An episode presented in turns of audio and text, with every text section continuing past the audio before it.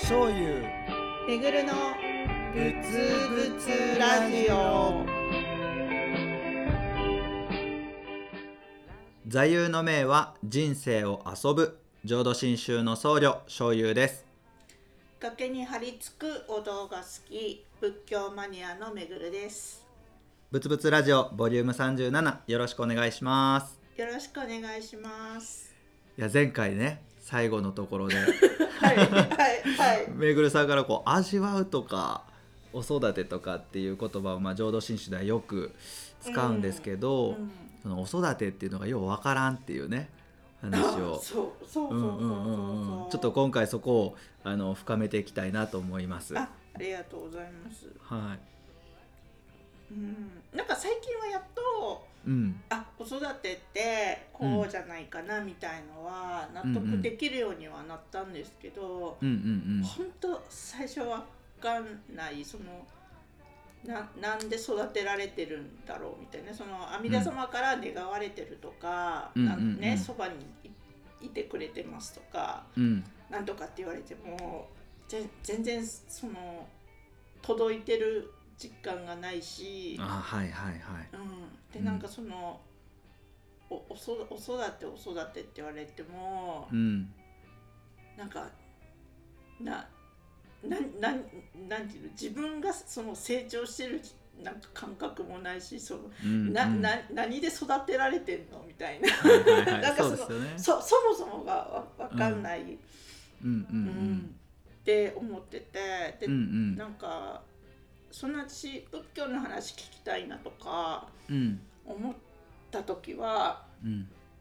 あのなんていうのかなどっちかっていうとうん。今こうしんどいうん。今うんなんかこうちょっと苦しいうん。とか、うん。あのあこれね今こうだけど私ってうんどうどうしたらいいんだろうっていうかこう先が見えないとかうんうんうん。なんかそういう時になんか答えがあるんじゃないかなと思って、うんうんうん、なんか仏教うんねそのまあじ前にも言ったけどなんか自己啓発とかいろいろ見たけどはいはい。もともとそのそれだったらそんいやあそういう怪しいのを取り入れるんだった らもう怪しいはい。 いやいやあやね、怪しくないのもあると思うんだけど、うんはいはなんかねちょっと怪しいと私は思ってしまっい。いたかやーら僕も思っちゃう。ううんん。さそれだったらもうなんていうの仏教の話聞いた方が、うん。あのーここれはいいんじゃないかっていうか、うんそっちの方がもううんなんかダイレクトになんかすっごいいいこと書いてるんじゃないかと思ってうん。い聞やきその始め感性すごい。うん。聞き出したっていうかその時ねそのお坊さんが書いた本そのなんか煩悩をうん。取り払うとか、うんうんうん。その怒りを怒りの感情をうん流すとか、うんうん。ねあの、うんこうもっとシンプルにこううん行きましょうみたいな本とかをよく読んでて、うん。あそれだったらもう仏教の話聞いた方がいいんじゃないかなと思って聞き出したんですよ。うんうんうん。ねうんたまたまこう周りにちょうど信州のお坊さんがねうんまあ、この間ゲストに出た若林さんとかがうんうんがやっぱ一番最初にこう接触したお坊さんというかあ のこういうね、はいはいうん、会話がねいっぱいしたお坊さんだから、うんあのじゃあねあのご法話とか聞いたらどうですかみたいな感じで浄土真宗のご法話を聞くようになったんですよ。はいはいうんはいでもなんかうん一番最初に入っなんか聞かされる言葉ってうんなんか死んだらお浄土に行けますとかうんうんなんかそういう話がまずトップバッターで出てくるじゃないですか。うんだからいやなんかその死んだ後の保証の話をいっぱいされても、うんまあ、それはそれれで安心するかもしれないけど、ああの私は今、今今が必要なんだみはたいいな、はいその死んだ後はどうでもいい今今のこの答えが欲しい解決したいんだよみたいうな。んうんうんであのちょっと知り合いのお友達も、まあ、お寺好きのお友達もうんあの浄土真宗なんですよ。うんうんお家がうんうんでも、その子もうんその死んだらその阿弥陀様にお任せすするかもしれないけどうんうんその子もうんえでも必要なのは今、はいはいはいそりゃそうですよねう、うんん、でその死んだ後の話されてもうん今はそれはなんか必要ないみたいなうんことを言ってて、うんああわかるみたいなうんうんうんでもよくよく聞いてたらそうではなかったんですけど、はいはいはういん、聞いてるうちにやっぱりあのどんどん自分がうん変わっていったから、うんうんうんうん、それは確かにその、結果として効果はあったんだけどうんうんうんでも、なんかそうだよねなんかこう一般的にというかなんかうんイメージとしてはうん確かにうんなんか阿弥陀様がその、うんねお浄土にっていう話言葉になると確かに死んでからの仏教っていうイメージがうんなるほど強いなってそうですね 思っうんうてんまて。あ浄土真宗っていう名前ですしね うんうんそうやなこれはねすごく大事なことで、うんうんね、浄土真宗ってあんまりご利益の話しないじゃないですか、しないですうね。ん、これね、ちょっと良くないなって僕は個人的には思っててうん。うん。全然仏教である以上利益がない仏教なんてないので浄土真宗にもちゃんと利益はあるんですよ。うん。うん、でその、まあ、一番の利益って何かって言ったら必ず浄土に生まれるっていうことが決まるっていう利益がこれが一番大きい利益ではあるんですけどうん。でも浄土真宗の教えを聞いてる中で阿弥陀仏っていう仏様を聞く中で出会っていく中で安心できたりとか悲しみ苦しみがなくなるわけじゃないんだけれどあここにも尊いものがあるなって受け止めていけるっていうようなうん。ものすごい利益はあるんです。うんうん。うんでそれは死んでから先のこと後のことじゃなくて今生きてるこの瞬間にもらえる利益なのでうん。そこのところをもっともっと僕たちはお話ししてもいいのかもしれないなと思いつつうん。思いつつあのここが浄土真宗の難しい分かりにくいと言われるところでありうん。と同時に僕自身はだからありがたいんだって思ってるところなんですねまたありがたい言っちゃったけどあのね僕佐々木雅美さんってこれ前も話したかもしれないけど佐々木雅美さんっていう児童精神科医の先生が大好きなんですよ、うん。うん、エリクソンっていう人のあの心理学をこうこっち側に持ってきたような人なんですけど、その佐々木雅美さんがねその子供が育っていく上で何が大切かっていうようなことをお話ししてくださる中でうん。あの子供が育つ上で不正性と母性性っていう言葉を使うんですね佐々木先生は。うん。でまあこれ不正と母性でもいいんですけど別に母性はお母さんに限ったもんじゃないし女性に限ったもんじゃないから母性性ってもう一回性をつけはるんですけどう不正性っていうのはしつけとか教育ん。でこれはある意味否定なんですってこういうふうに、まあ、ご飯はきれいに食べましょうっていうしつけっていうのは汚い食べ方を否定するっていうう、ん。うん否定とこの教育っていうのはあの表裏一体のものなんですよって言ってこう不正性っていうものとうん。それ。ともう汚い食べ方してようがどんな状態であろうが無条件に受け止めていく抱きしめていくっていう無条件の需要、受け入れるに受けるに容器の用と書いて需要、。でこの不正性と母性性は大事なのはバランスだって思ってる人が多いけどうん。大事なのはバランスじゃなくて順番ですっておっしゃるんですよ。うん。どんなに正しい不正性であってもそこに母性性がないのであれば子供は人は育たないし教育を教えをしつけを受け入れることすらできませんっておっしゃ。るんです、絶。対的に無条件に受け止められてるという安心感があって初めてしつけ教育っていうものを受け止めて育っていくことができるんですっておっしゃるんですけど、うん。これ僕自分でもねなるほどって思うのが自分の悪いとこ人から言われてもうっさいって 分かってんねんってうん。なるなる。なりますよねなんかこ なりまうす。なりせます。正論正解であればあるほど腹が立つというかあのうん正しいこと言われる時ほど腹が立つんですけどなんかこう「あんたも大変やったね」とかって言われると「いや僕も悪かったな」って思う気持ちがなぜかこうふと湧き起こってくることってすごくあってうんこの佐々木先生がおっしゃることなるほどなって思ってるんですね。うんでこの阿弥陀仏っていう仏様の救いを仰いでいく阿弥陀様のお心をいただいていくっていうのが浄土真宗という仏道なんですけどうんこの阿弥陀仏がもう究極の母性性なんですよ。もううんそれは不正性がもう分かりにくいほどにあうんうんの母性性しかないんじゃないかと思えてしまうほどにもう無条件にあなたを浄土に生まれさせるあなたを仏にしてみせるあなたは仏の子やってあんた大事なんやって抱きしめてくれてる、うんまあ、それを専門用語で慈悲って言うんですけど。うんこの大きな慈悲がでかすぎて不正性がなかなか見えてこないけれどうん浄土真宗に不正性がないかっていうとそんなことはないんです。うんで浄土真宗の不正性はどこにあるかっていうと阿弥陀仏の願いなんですね。うんずっと願い続けてる。あなたは仏の子なんだからブッダこう悟ったもののようにできれば欲望を起こさないでほしい怒りを起こさないでほしい悲しみをずっと引きずらないでほしい煩悩を起こさないで人のことを大事にし自分のことも大事にし生きてきてほしいって願ってるんですずっと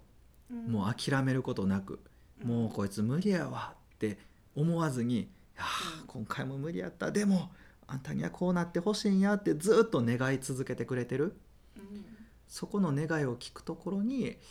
ああやっぱり欲望を振り回してたらあかんな怒りを燃え盛らしてちゃあかんなっていう気持ちが起きてきた時に少しブッダにこう方向性が向くというか。あーうんだからねでもそれって分かりにくいじゃないですか。うんなんかね、わかりにくいし、うんうんなんか言われてみてうんうん私もあ、うんなんか私が今までねこうんう法話とか聞いてきてうん言われてみて、ああ確かにそうだなとは思うんだけどうんうんなんかほらその部なんていうのその不不正性の部分っていうのかなそうんのうんしつけの部分を、うんうんなんかこう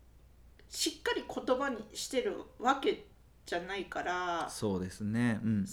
なんていうのほ本当にわ、うん分かりにくいっていうかうんうんあのなんていうのこう聞いてるだけだったらうんうん本当にあのそのじ慈悲母性の部分しか話してないようにうんうんお思えるけどう、んうんうん本当ねでも聞いてるうちにその、うんししつけしつしつけしつけられてるというか、うんうんあのその正論をうんぶつなんていうのぶつけられてるというかうんうんうんっていう感情にはなってた、うんうんうんうんうんなってたからうんあの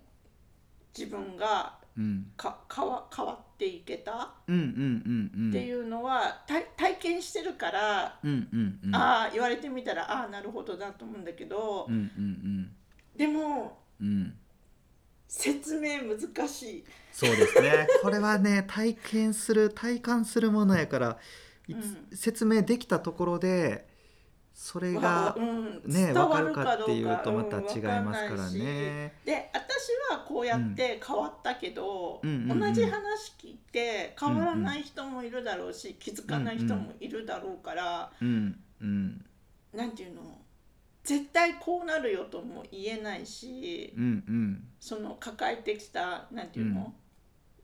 苦しみというか闇というか、黒歴史というか、なんかものがね、うんうんうん経験が違うからうんうんうん全く同じになるよとは言えないけそどうですねうんでもきっとうんうんその遅かれ早かれというかなんかタイミングうがんうんバラバラだけど、そういう風になっていくようにうん誘導されてるっていうか、うんうんうんあうんのなってるとは思うけど、うんうんうんなんか私はその、さっき言ったけどい今解決したいんだみたいな感じでうんうん聞いたけど、うんうんいやそんなしなんかそんな阿弥陀様の話聞いたところでみたいな、うんうんうんなんか今すぐ特効薬みたいな言葉が欲しいみたいなふうに思ってたんだけそど、うですね全うんうん然うんそうじゃなくてでも、うん多分そこで挫折する人も多いかもしれないけど、うんなんかたまたま知ってるお坊さんがいるからうんうんなんかねなんかやっぱい、う最初は行かなきゃみたいうんなのもあったけど、 ギなリんでかねそれ、うんでもなんかそうやって聞いてるうちにうんなんかなんていうのかな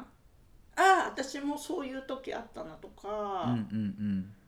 それこそさっき言ったようにあうのん醤油さん言ってたみたいに他人自分の悪いとこって自分が一番自覚してるんだけどうんうん直さなきゃいけないとことかうんあのだらなんていうのダメなところってでも、それをなんとか見ないようにしたりとかごまかしながら、うんあの表面はいい人の部分だけ出して生きてるんだけど、うんうん他人にそこを「あんたのここダメだよね、なんで直さないの?」みたいなこと言われたらやっぱムカッと。いやきますよね、うん、そんなの言われなくても私が一番分かってんだよみたいな感じで思うそりゃ思そううんですよけねど、うんうんあのそのね法話聞いてるうちにうんそういうダメな自分がどんどんね前に出てくるというか、うんうんそうんうんのか隠して蓋してた自分の汚いところがどんどんやっぱり出てくる時があって、うんなぜか。うんうんでそれってうんなんかその自分のダメなとこを目の前につけらつけつけられた気分になるんだけどうん他人に言われたらムカッとくるけど、うんうんなんていうの自分対自分だからうんなんかグーの根も出ないとはいいうかはいはいそうですね受け入れるしかないというか、認めるしかないし、それって多分、あのうん今考えたらその仏様からうんこうぐさっと自分の悪いところを押し付けられてるのかなともうん取れるうんし、そうですねうんうんうんであの前にね私そのお育てが分かんないとかって言ってたけど、うんうなんかそういうのを聞いてるうちにずっとずっと繰り返してたんですよ。うんでそうのんうち私の嫌な過去はうんあれがあったからよかった今の私がいるからあれうんはあれでよかったんだって受け入れるようになったりとか、すごいうんあの私はここのなんていうのこの人生でよかったんだ今の私でよかったんだってやっぱ思えるようになったのって、なんかそういうのをすっごい繰り返してて。うんうんねえそのお育てってポンと一言で言われたら分かんなかったけど、うんうんうん言われてみたらこんな風に変われたのって自分自身の力じゃないから、うんうん成長したわけではないし、うんあ確かに「お育て」っていう表現育てられたっていう表現がうんぴったりなんだなってなんかうんこう振り返ったらうんうんうんそう思える。そうですねうん、あのお育てってねはい、あの育つっていう時ってこう前後関係があるんですよ前と後で変化があってかつ、うんこの後の方の変化が良くなってるって見えた時に育ってるって言えるんですよね、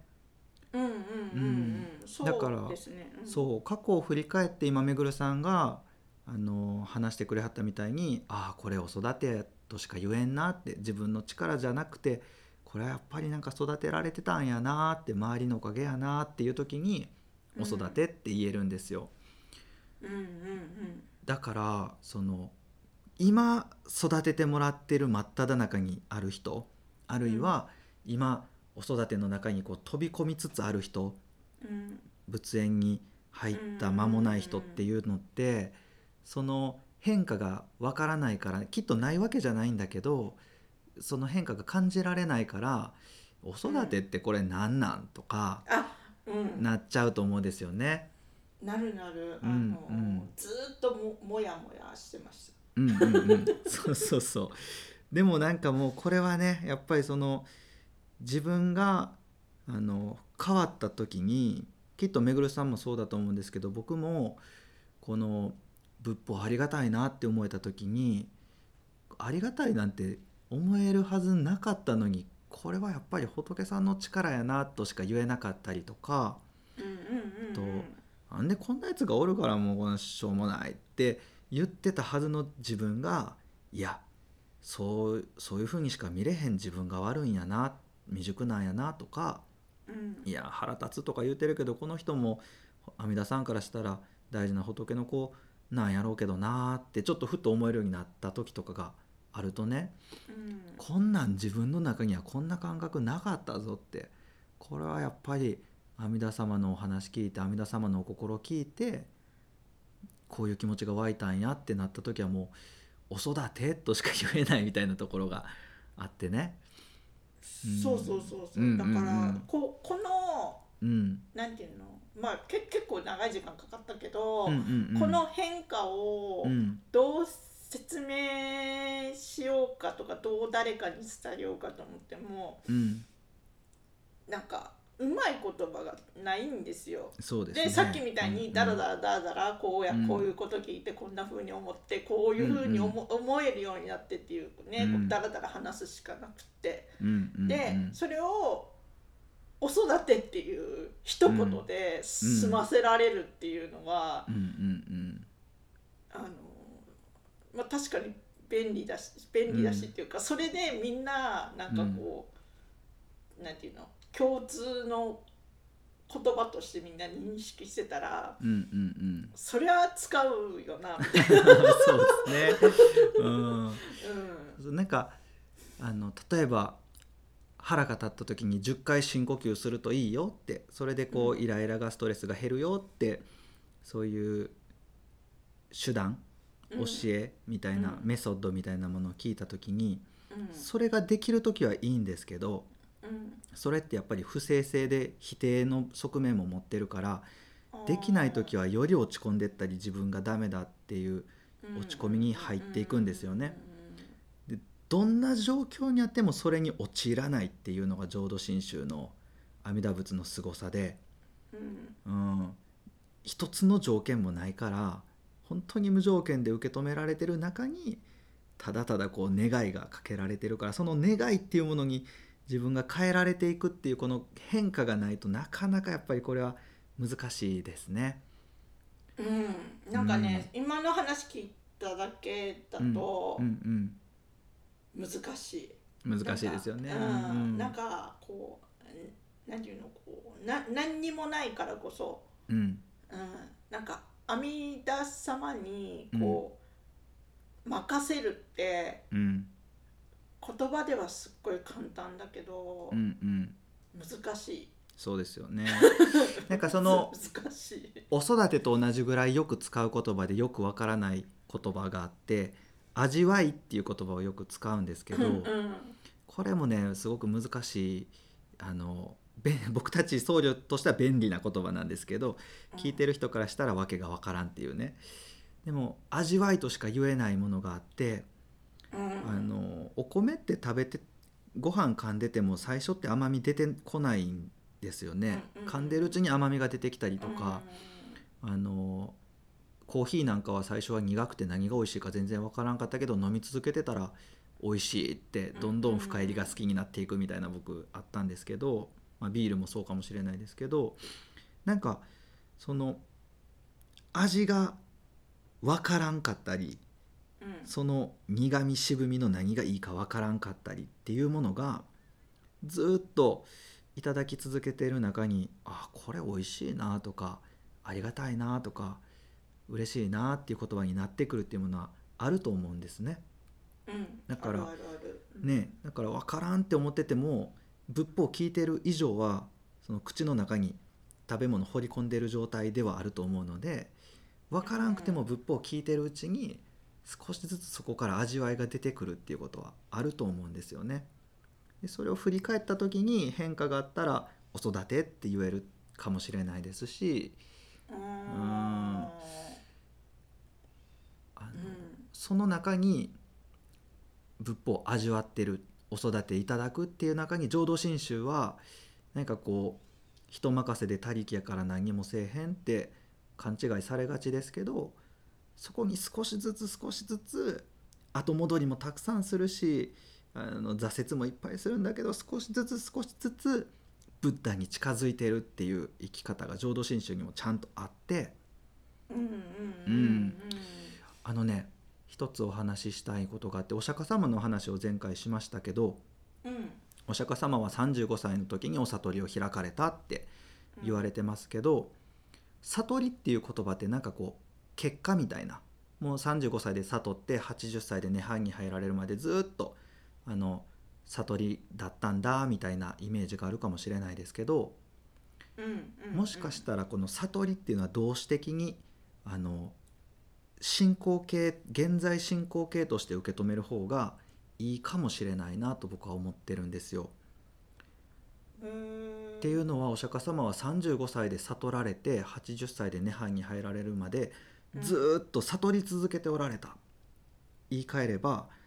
ずっと煩悩と戦い続けてしかも負けなかった人なんですねううんん35歳で悟ってもうそれ以降は煩悩が少しも出てこなかったかっていうときっとそうじゃないんですあの35歳にあの悟り開かれる寸前に悪魔が降りてきてそそのかすっていうシーンが出てくるんですけど、うんうんうんうんあとまた涅槃に入られる3ヶ月前に悪魔が「はよしね」って言いに来るっていうシーンが涅槃行っていうお経に説かれてたりするんですけど、これは象徴的に悟りの始めと涅槃に入る直前ってことになってますけどおそらくずーっとその35歳から80歳までの45年間ずーっと煩悩と戦い続けて悟り続けてたのがお釈迦様だと思うんですね。うんうん私てっきり一回悟ったら、う、もうんそこでゴールというか終わりというか、うんうんきっとねう違うんじゃないかなってことを教えてくれる先生がいて僕はそうだなと思ってるんですけどなんか僕たち自身もなんかすごい悟ったような気持ちになる瞬間ってありませんあなんか今はすごい穏やかに入れたなとかすごいなんかこういい心持ちで今は穏やかに入れるなみたいな時ってふとあったりしませんあまず私最初の頃、うんうんそのなんかモヤモヤしながうらんうちょんっとわからないなりにその仏教の話とか聞いてた時に、うんうんなんか一瞬うんうんそのなんかこう答えみたいな、うんうんうんなんかしなんかすごい仏教のすっごい大大事うんうなん部ん分に、うんこうなんか指先がちょっと触れたような感覚っていうのかはな。いはいはいうんうんうんななんかちょっとあなんかちょっと今分かったかもしれないみたいなうんうんなうんんかうんうんうんそういうパッっていうなんかひらひらめきみたいなうんうんうんのがちょいちょい最初の頃あってうんうん今最近もう全然そんなのないんですけどうんうんうんうん なんかほんと聞き始めの最初の頃はなんか、はいはいあ今のみたいな時はうんうんあったあった。うんなんかでもそういうものって、まあ、それを悟りと呼んではいけないかもしれないけどそういうものってすぐ消えちゃうじゃないですか。あうん本当一瞬ねうん分かったかもって思った瞬間になんかムクムクムクっと自分のなんかこう傲慢さとか、あの自己満足みたいなものが出てきて消えていっちゃったり、うんうんパッと怒りが出てきて消えちゃったりいろいろしますけどうん僕たちは常に負け負けていくし引っ張られていくしってなるんだけど お釈迦様はもう悟ってその後ずっと無敵状態を生きておられたかっていうとそうじゃなくてうんずっとそれこそ煩悩と戦い続けてたきっうとん自分の煩悩というものを味わい続けてたと思うんですよ。はあまだ煩悩は出てくるかでもそれを決して暴れさせない出てきてもスッと収めていくことができたから決して負けることはなくあの常にブッダであり続けた人と言えるかもしれませんね。だからね浄土真宗にもこれはすごく語弊があって危険な言葉遣いかもしれないけれどあのブッダ的なうん。お釈迦様的ななんかこう煩悩と戦い続けるみたいな生き方があってうん怒りに引っ張られてうわー腹立つなって思うけどあのそこでこうちょっと自制が効くみたいなうまあ聞かなかったりするんだけど、でも仏法を聞いてなかったら絶対に聞きようのない自制心みたいなものがクッと入ってくるみたいなうんそこにねやっぱり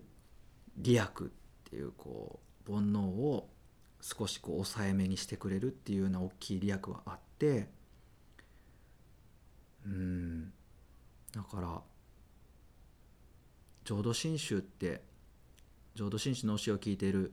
僕たちってお釈迦様と全然違うやんって見えちゃうかもしれんけれどでも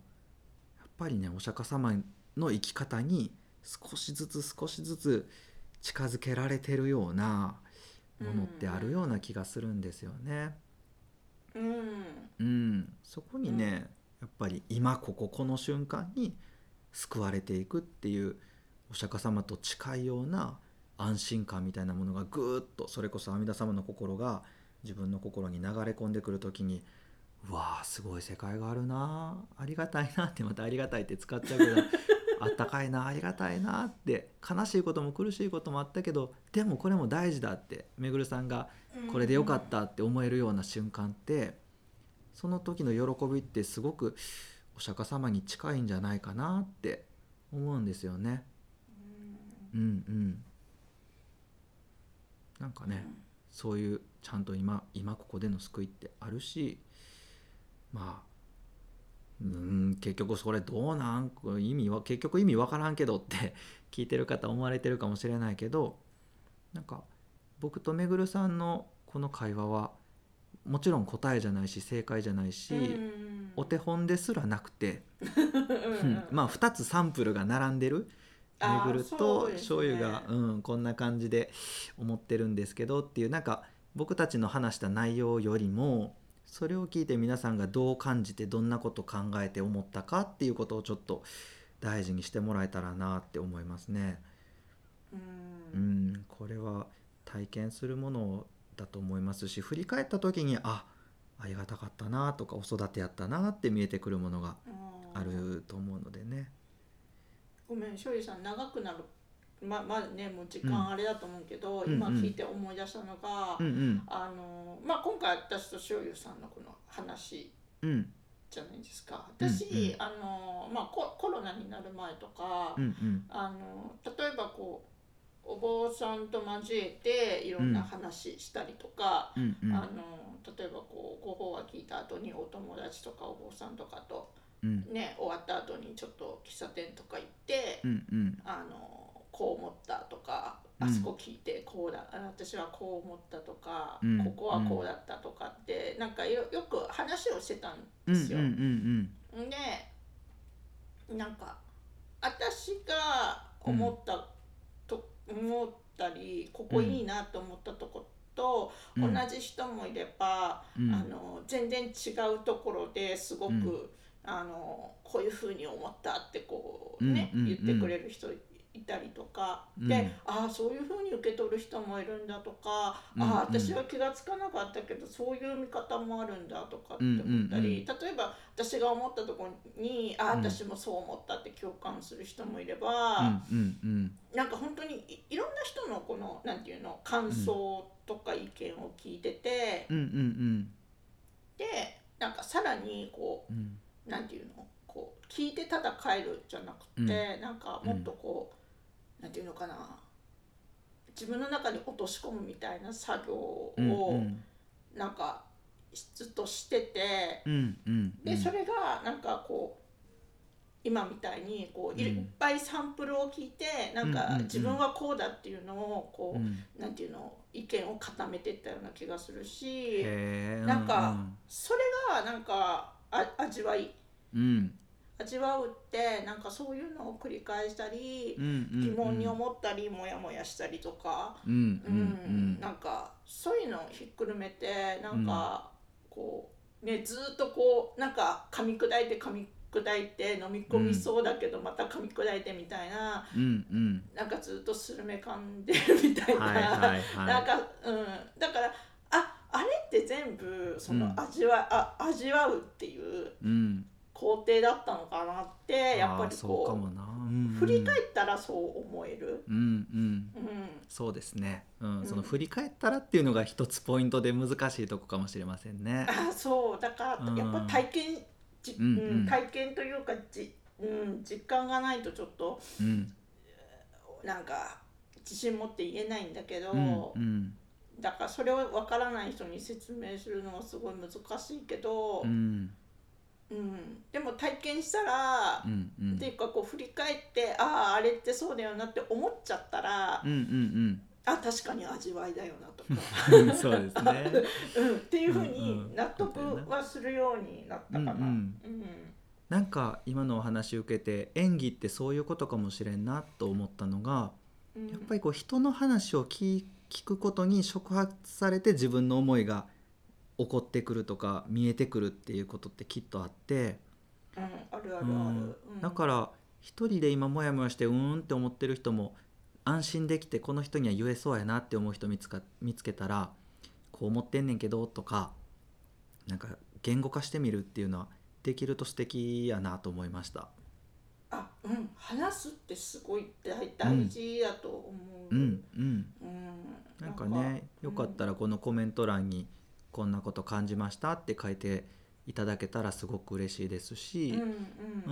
ん、なんか SNS でポロッとねこう安心できるアカウントとかあればつぶやいてもいいと思いますしう、んううんん、言葉にするっていうのもすごく大事なことかもしれませんね。あ、うんうん、そうですね。うん私の子ってなんか話すから、うんうんこうなんていうの、いろんなことがこうなんかクリアになるとういんうか。うんうんあのちゃんとした言葉に当てはめられるようになってきたけど、うんうんうん最初は本当になんて言っていいか全く分かんない、ねそうですようんね。うんうんはあったかなうんうん、まあねこう聞くだけっていうのもいいけど言葉にするっていうのにも大事なものがありそうなのでそんなこともしていけたらいいのかもしれませんねあ。そうですね、うんうはいん、まあ今日はめちゃくちゃ長なっちゃいましたね。あ すいませんすいませんいいえいいえうもうこんなもんやと思ってもらいましょ う。ごめんなさい編集して短くなればいいんですがそれでも今日はちょっと長かったと思います。そうですねはい、はい、ありがとうございました。ありがとうございました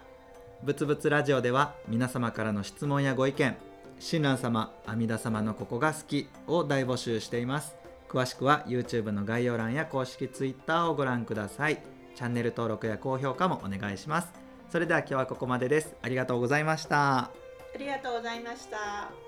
ぶつぶつぶつぶつ何万打仏